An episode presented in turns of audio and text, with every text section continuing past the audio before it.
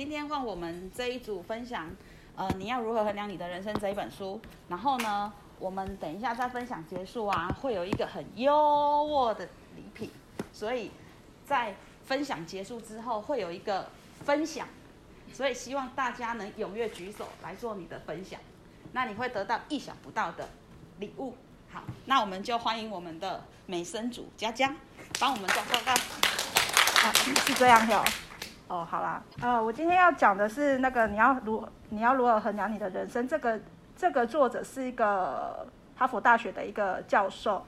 那他其实一开始他也不是立志就想要成为教授，他其实是不断的去探索，所以才成为教授的。他其实一开始其实他想要做的是那个华尔街的一个分析师。那为什么他要写这本书呢？其实是他后来生病了，然后他想说，那他可以怎么帮助帮助这个世界，或者是帮助他所认识的人，所以他才写了这一本书。那这一本书其实是他其实是把他在商业上的一些理论，他想要教人家说，你怎么可以应用到你的人生上面。那其实他嗯，作者呢，他其实他每次在他的课堂上。每学期的最后一堂课的时候，他都会问，呃，他都会写三个问，写三个问题在黑板上，问他的同学，让他们同学们自己可以去思考说这些问题，然后怎么怎么怎么解答这样子。那他其实他他是所谓的人生三问，他是说，哎，如我如何知道我自己的工作生涯是可以成功跟快乐的？这是第一个问题。第二个问题，他是比较倾向是说。我跟我的配偶，或者我的子女，或者是我亲友的关系，是不是呃可以成为快乐的泉源？那第三个问题是说，我要怎么我在这一生我要怎么坚守我的原则，去免去牢狱之灾？那其实这个就是，其实这本书也都是围绕在这三个主题上面去去讲的。接下来我们要讲的是说，第一个我们先谈哈，就是其实他是说你要怎么去 enjoy 你的工作生涯嘛。那其实。我们换句话说，哎，薪水陷阱。一开始我们，你觉得工作对你来讲，什么是最重要的？什么是才是让你快乐的？其实 一开始我们可能会有一个很远大的理想，哦，我从小就是我立立志要当医生，或者是我立志要当记者。可是可能是因为你出了社会之后，你一直找不到工作，那可能想说，我还是先养活我自己好了。那所以，其实你在选择工作的时候，你就会先考虑到你的薪水是不是可以，呃，支撑你的生活。那其实很大部分人就会是先选择薪水，薪水的优渥程度，再考虑说，哎，我对这份工作是不是有兴趣？这份工，呃，这份工作到底能不能带来我每天的一个动力？所以，其实这边就会提到一个，就是我刚才讲到的。所谓的薪水，其实对大部分人来讲是所谓的保健因素啊。你会觉得为哦为什么是保健因素？啊，你想想看啊，你没有薪水，你就肚子饿了，你生病了，你就没有钱看医生。那你的动机因素就是，哎，我为什么要去啊？我是因为我的兴趣吗？还是我想要？哎，比如说我是社工，我想要帮助，我想要帮助一些需要帮助的人。所以这就是你的，他他会觉得你要有一个你在生你在工作上面一定要有一个动机，才能。让你这一份工作做得长长久久，然后而且比较快乐。虽然很多人的觉得说，哎，我的啊、呃、没关系啊，因为其实大部分人都会觉得，像我也是一样，哎，可能哎，我做这份工作久了，我有一份很好很好的薪水，那可能说，哎，好了，那我等到我年收入一百万的时候，我再我再换工作好了。可是等到你年收入两百万的时候，你还想说啊，这份工作也很好，就这样子，你就忽略你自己本身的一个兴趣，跟你在这份。呃，工作上的一个维持在这份工作上的一个动机，可是很很可能你的动机可能想说，哎，我想要做一个美发师，然后怎样怎样怎样之类的。所以这些动机，其实你可以在你的休闲时间的时候，你去维持你这样的一个动机，然后去做一个有计划的，让你的去开始去做规划，可以让你的工作，或许你会觉得，哎，我这工作上我需要做一些调整，或者是说一些技术上的培养，这也都是一个动机。它可以让你呃持续在这份工作上面，就是 enjoy 在这份工作上面。那 刚好有提到，就是其实薪水跟动机、保健因素跟动机，其实你可能就是要维持它的一个平衡。那如果你的工作里面都没有动机因素的话，都没有让你引引兴引发兴趣，或者你觉得每天来上班就是很痛苦的话，那你可能这份工作你可能就你你的人生可能就是不会快乐这样子。所以他其实会觉得说引就在你的工作上面才是一个重点。那我们先讲到说，呃，另外一个是说，作者有提到一个是呃。他有提到是说，呃，动机里面里面有一个是，哎，这份我的工，我目前做工作有没有意义呀、这份工作可不可以给我一个成长的机会，或者学习到新的东西，或者是有机会得到认可？那其实你都会有一个策略。那所谓的策略呢，其实会有两个源头，一个叫审慎策略，就是，哎，我可能我一开始的规划就是长这样子，那就是审慎的策略。那另外一个就是应急的策略，就是你遇遇到问题之后，你可能必须要采取的一个解决问题的一个方式。那我讲一下，我先举例一下好了。本田，本田机车大概大家应该都知道。那本田机车其实它在应该是一九六零年代吧，还是一九七零？我有点忘记了。反正就是在六零到七零年代，它其实他其实他就是把他的本田机车引进到那个美国。那但是当时候美国市场其实已经有。哈雷机车，呃，这个重机了，但而且哈雷机车在美国的市场里面，其实它有一个它的市它的市占率也很高啊，所以本田机车它其实想说啊，没关系啊，我就是设计呃，我的我的售价是比较低，然后性能也好，在这个市场上有一个一定的占有率呢。可是其实它就是不有名，可是后而且它后来它的设计其实是说，它如果骑长城就比较耗油，然后另外一个是它的离合器。用久了也会容易有损伤的状况。那如果你要维修，要送回去日本，再这样维修费很贵，所以它的相对的它的市占率就很低，买它的人就很少。然后呢，所以它他一直他的营运就一直没有很好。然后有一天呢，他的员工就骑着，当时候本田机车有一，他就配给他的员工是一个轻型的机车，叫小狼。然后呢，他有一天他的员工呢就。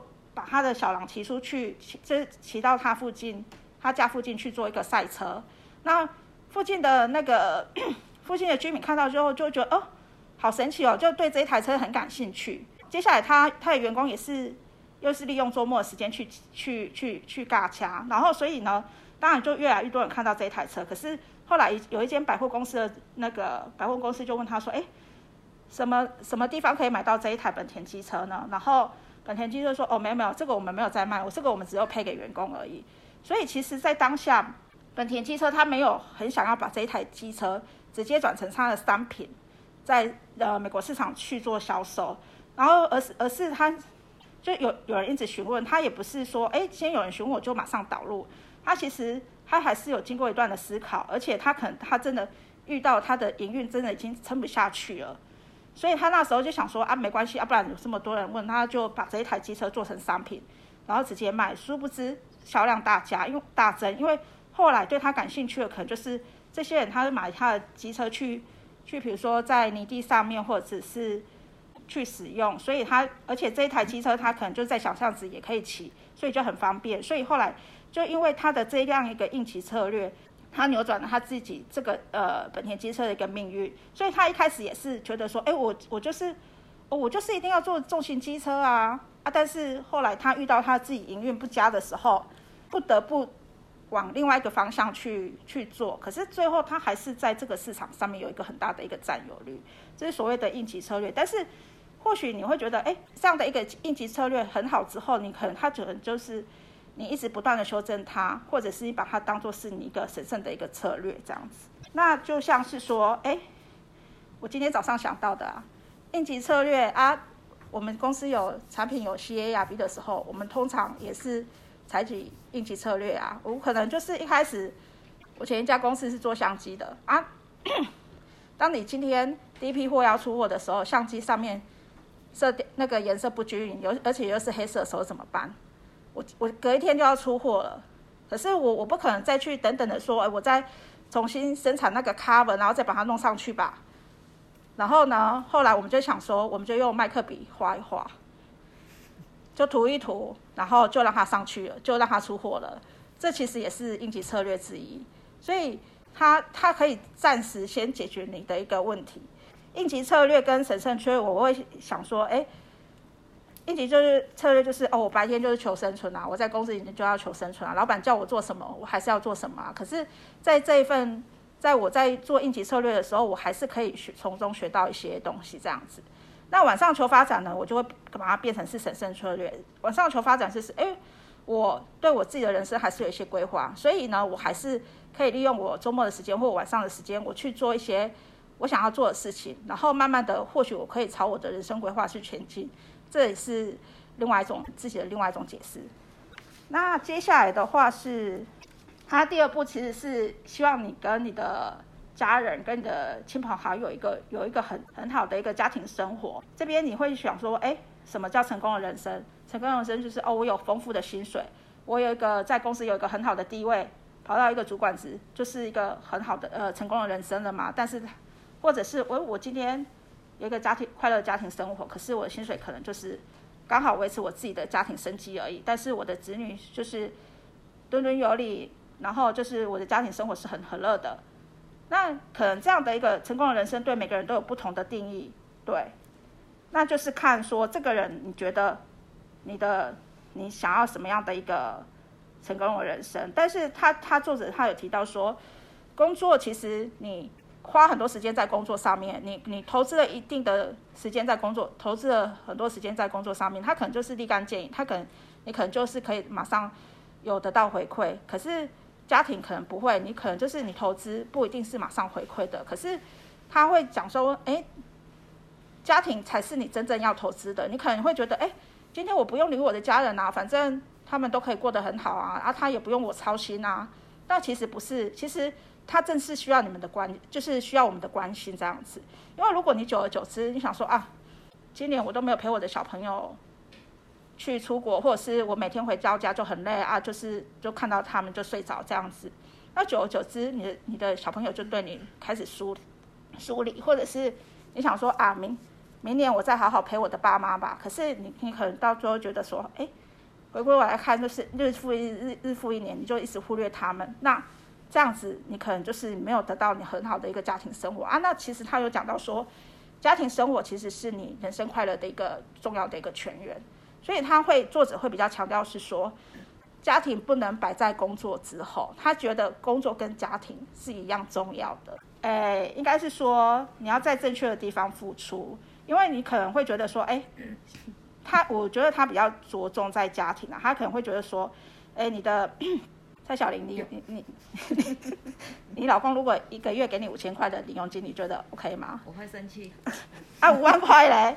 我可以接受。但是他下班之后都叫你自己做家事哦。没有关系。对啊。哎，在在。对啊啊！可是可是有的人会觉得说，哎，我下我今天下班，我给我老婆哎一个月五万块的生活费，可是我回到家我都还是做我的家事的时候，可是他可能觉得这样子。他不是他想要的，他很希望你多多花点时间去陪陪你的小孩，陪陪你的家人，这才是想想要的。因为你其实你要站在对方的需求去想，而不是站在自己的角度去想说对方想要什么啊。所以其实就像 IKEA，它其实它其实也是一样，它其实是从消费者的角度去出发看消费者需要什么。你去看 IKEA 的一个摆设，它其实它卖场的一个摆设都会有一个很高的。连接性，你在这个地方，或者是在一个这个区块，你就可以买到你所有你呃想要的东西。接下来呀、啊，其实我最后这边我要讲的是，公司跟个人都有的能力都有三个层次。呃，第一个是资源，哎，对，资源。所以资源呢，可能就是哎，在公司来讲，可能就是哎哎，你上班用的笔记型电脑啊，或者是一些硬体的一个资源。对人生来讲，可能就是你的金钱或者是物质。哎，父母亲给让这个小孩子去上英文课，那他上英文课之后，或许他对英文很有兴趣，他以后就变成了一个英文老师，那就是一个流程。那所谓的优先顺序是：哎，你想要，你为什么这么做？他这么做的一个理由是什么？就是所谓的流程。那我们这边其实他其实有讲到是说。你要让小孩子学着自己去学处理问题，应该是说让他自己可以让小孩子去处理问题，因为如果你给他再多的资源，他自己不知道怎么克服的话，其实也没用。对，比如说，哎，作者其实想要就是这边想要介绍一个观念，就是你要让小孩子学着去克服困难，解决自己的问题。就算他失败了一次，他下次就会学到教训，他就知道说，哎，我今天功课写到三更半夜啊，我还是写的乱七八糟，而且考试还是得零分。那下次他就知道说他要怎么解决这些问题了。呃，以上是我今天的一个报告，谢谢。